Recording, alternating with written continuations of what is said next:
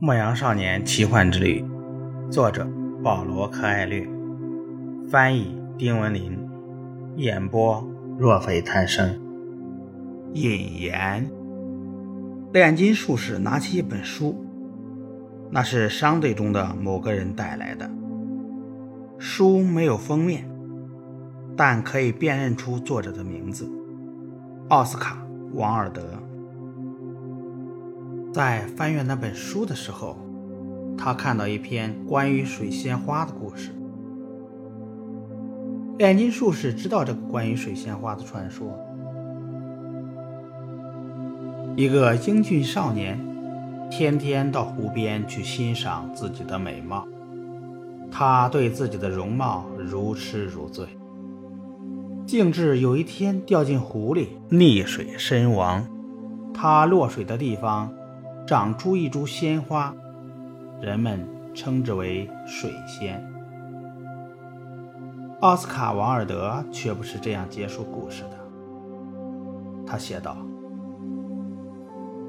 水仙少年死后，山林女神来到湖边，看见一湖淡水变成了一潭咸咸的泪水。你为何流泪？”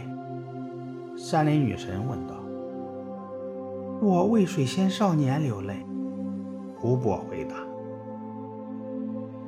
你为水仙少年流泪，我们一点也不惊讶。”山林女神说道：“我们总是跟在他后面，在林中奔跑，但是只有你有机会如此真切地看到他英俊的面庞。”